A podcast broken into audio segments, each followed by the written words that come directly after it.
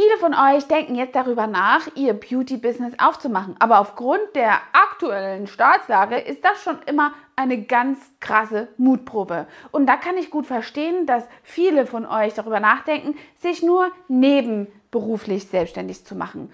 Ob das gut ist, ob das gut funktioniert und wenn ja, wie das funktioniert und was du dabei zu beachten hast. Komm mit, ich zeig's dir.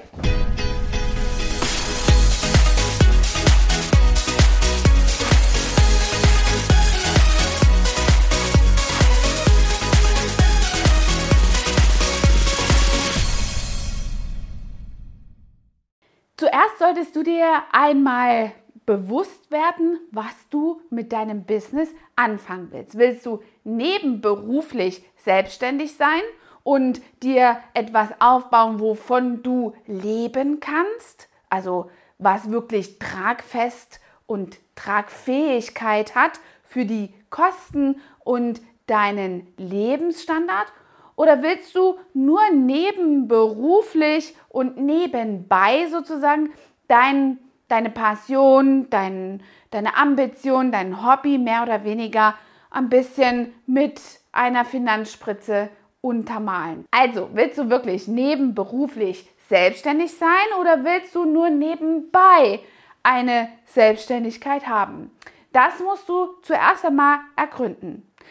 Worin da der Unterschied ist, ich erkläre es ja. Wenn du nebenberuflich selbstständig werden willst, dann hast du neben einem Beruf, der jetzt noch deine Kosten deckt, die du zum Anfang hast, die quasi dir auch Wachstum, äh, Wachstumsmöglichkeiten geben, hier einen Beruf, eine Möglichkeit, Geld zu verdienen. Das kann entweder ein ganz banales mm, Supermarktkonzept sein oder du bewegst dich eben auch in deiner Zielgruppe gemäß dem, was du gerne haben willst und bist dort noch teilzeitig eben angestellt. So hast du Krankenkassen und alle notwendigen Kosten, Miete, Strom, Telefon etc. Das, was eben anfällt für jemanden und dir in deinem Business zuerst einmal ein bisschen ja, Substanz klaut, gedeckelt und gedeckt. Was es aber macht, ich habe eben schon dieses Wort verwendet, es deckelt natürlich auch deine Zeit.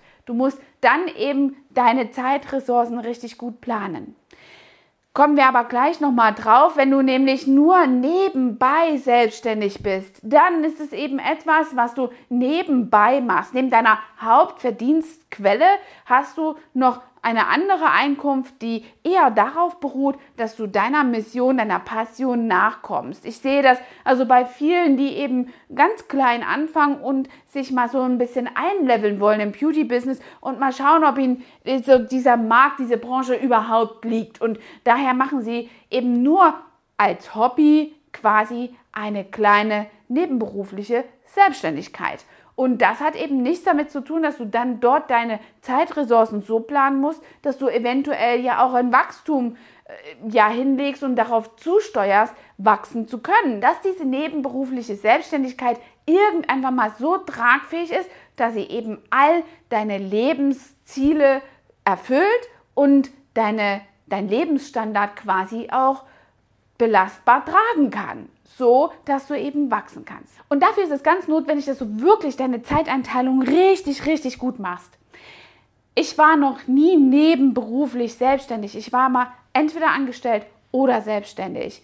Aber ich kann das ganz gut nachvollziehen, denn am Anfang ist dein Beauty-Business vielleicht noch nicht so ausgebucht und stattdessen zu Hause zu sitzen, Däumchen zu drehen, kannst du dir einfach noch eine andere Tätigkeit mit dazu nehmen, Damals in meinen Anfängen waren es Promotion. Ich habe Promotion geliebt. Das hat mich geschult im Verkauf und es hat mich wirklich in Märkte reingebracht, die sehr, sehr spannend waren. Also so habe ich mir immer zwei Tage für einen Promotion-Einsatz eingeplant, die ich fest nicht im Studio war. Fast auch wie eine nebenberufliche Selbstständigkeit. Ich hätte eben auch guterweise beispielsweise ins Büro gehen können, einen Office-Job haben oder auch noch in einem Kosmetikstudio nebenher irgendwo anders jobben können. Das geht auch, wenn du das für dich in deinem Lebensablauf besser integrierst. Für mich ist es immer schon wichtig gewesen, dass ich so viel Geld aus meiner Zeit raushol, wie es geht. Und damals waren Promotion sehr, sehr toll bezahlt und wirklich richtig, richtig spannend. Also das hat auch ziemlich Spaß gemacht. Und die Tage, die ich fest im Studio war, die waren natürlich dann auch dementsprechend richtig immer schneller ausgebucht, weil du einfach deine Zeiteinteilung so konstruieren konntest, dass all deine Kunden eben auf drei, vier oder eben fünf Tage, je nachdem, wie du das einteilst, gebündelt wurden. Und das macht natürlich auch so einen Synergieeffekt, denn wenn du dann deine Kunden eben so strukturierst, schult dich das erstens in dem Sinne deiner Terminplanung viel besser. Es macht natürlich aber auch so eine Außenwirkung für deine Kunden richtig gut, denn was kommt beim Kunden an? Nicht, ach, ich kann hier kommen, wann ich will und ich habe ja die Auswahl an Terminen schlechthin, sondern es zeigt dem Kunden, Du hast nur einen bestimmten Termin, ein bestimmtes Terminkontingent, was du eben ihm zur Verfügung stellen kannst. Und das macht dich rar und begehrt und das spiegelt natürlich nach außen wieder eine richtig gute Ausgebuchtheit und das ist etwas, was dein Kunde natürlich mitnimmt. Der wird das jetzt nicht rumerzählen, aber subtil. Wenn er dich zum Beispiel weiterempfiehlt, wird er sagen, du musst dich schon ein bisschen warten, bis du bei der und jener einen Termin bekommst. Und das bringt wirklich in der Außenwirkung sehr viel und hat wirklich so einen Energieeffekt. Und nebenbei kannst du eben dein Backup so konstruieren, wie es in deinen Zeitplan passt. Also, so dass du wirklich eine vernünftige Planung hast. Zeiteinteilung ist wirklich ganz, ganz wichtig. Wenn du aber nebenher oder nebenbei selbstständig bist, dann hast du mal vielleicht in irgendeiner Weise einen Schminkauftrag für eine Hochzeit und schaust mal, wie du das so reinkriegst. Du passt eher auch deinen Alltag dann an, dass es eben so äh, irgendwie reinpasst oder auch umgedreht, dass das so arrangiert werden kann. Du schiebst Termine vielleicht hin und her. Das sollte dir nicht passieren, wenn du wirklich vorhast, dein ja, deinen Terminkalender zu skalieren und dein Beauty-Business wirklich am Wachsen zu halten. Wenn du nebenbei selbstständig bist, dann ist es wirklich auch nicht so wichtig, ob du jetzt diesen einen Auftrag bekommst oder nicht. Dann hast du eben einfach dein Hobby, was du an diesem Tag nicht wahrnehmen kannst, weil es andere Verpflichtungen gibt. Also, es ist ein ganz großer Unterschied, ob du nebenbei selbstständig bist oder einen Nebenjob hast, um deine Selbstständigkeit wachsen zu haben. Also, und das ist eben dann mit der Zeiteinteilung gut gemeint. Ein ganz wichtiger Aspekt ist natürlich auch in dieser Zeit, wenn du eben genau definiert hast, wofür dein Business einmal in der Zukunft planbar hingeführt werden soll, äh, wie deine Familie hinter dir steht. Es ist super wichtig, wie dein privates Umfeld eben mit deiner Selbstständigkeit, auch wenn sie noch in einer kleineren Fasson ist, umgeht. Supporte dich deine Familie etwa vielleicht mit der Kinderbetreuung oder vielleicht supporten sie dich auch mit Weiterempfehlungen. Glauben sie an dich. Das tut alles etwas für dein Wohlbefinden im Wachstum und auch eben für deine Wachsfähigkeit.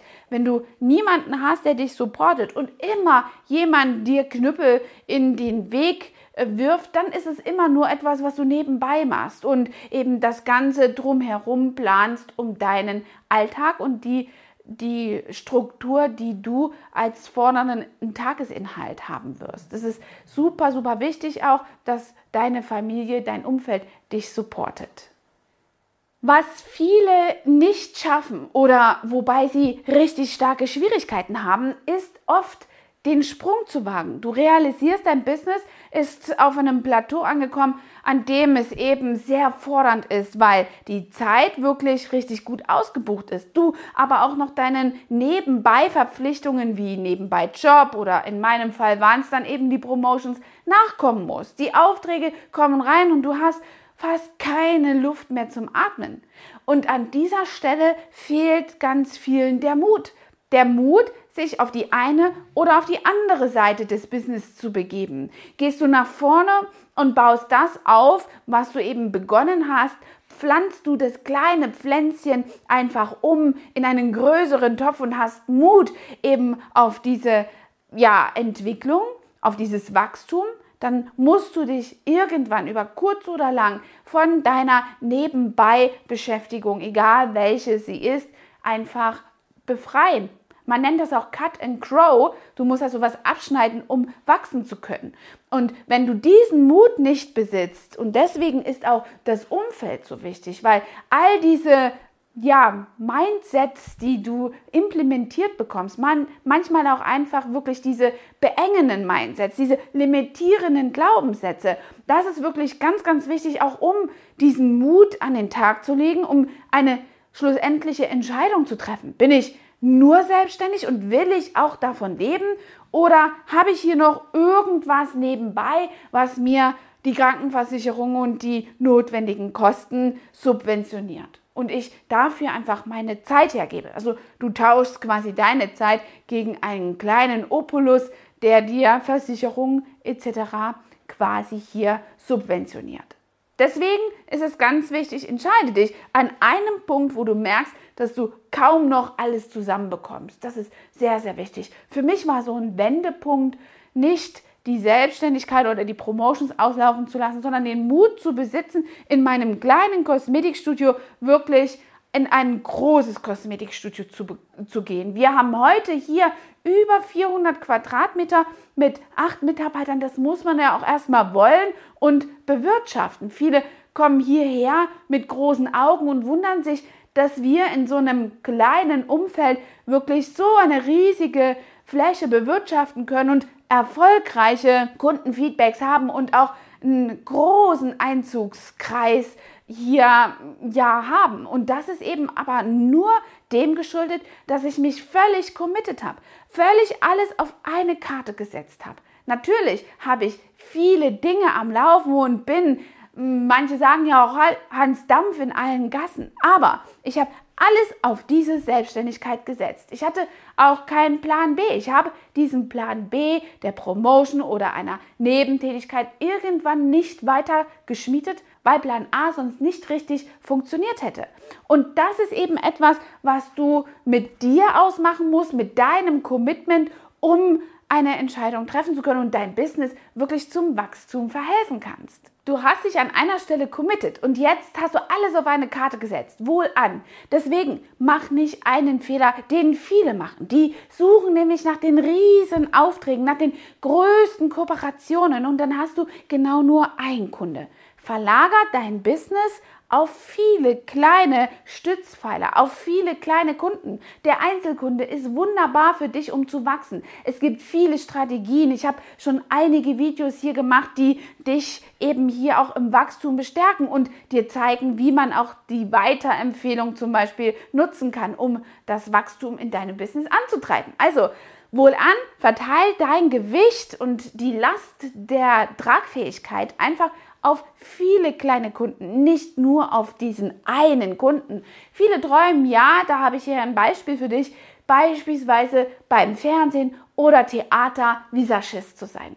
Das ist wirklich etwas, was toll ist und super in deiner Vita aussieht. Aber was passiert? Du bist selbstständig und hast quasi einen Auftraggeber, vielleicht auch zwei.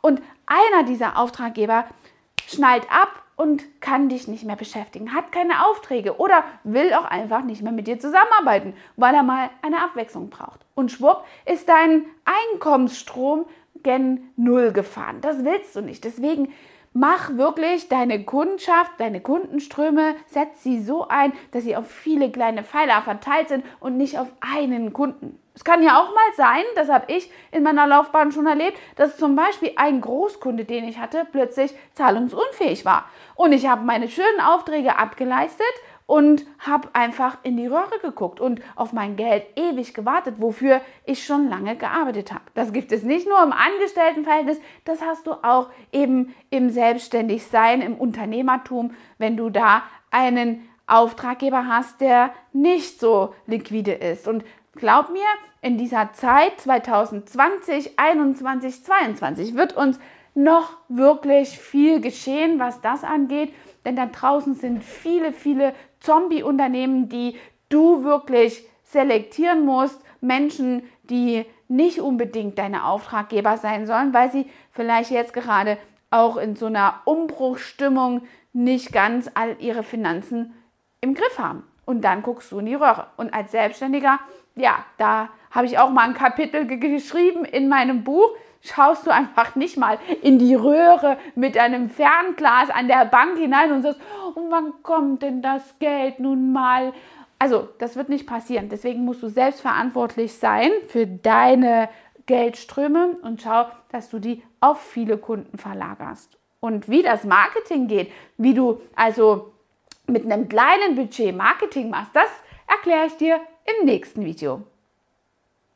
Ach so, vergiss mir ja nicht diese Glocke zu abonnieren, sonst vergisst du vielleicht auch noch dieses Video und verpasst es womöglich und dir entgeht wirklich wirkungsvoller äh, Marketingstrategien, die ich für mein Business erfolgreich angewendet habe. Bis dann!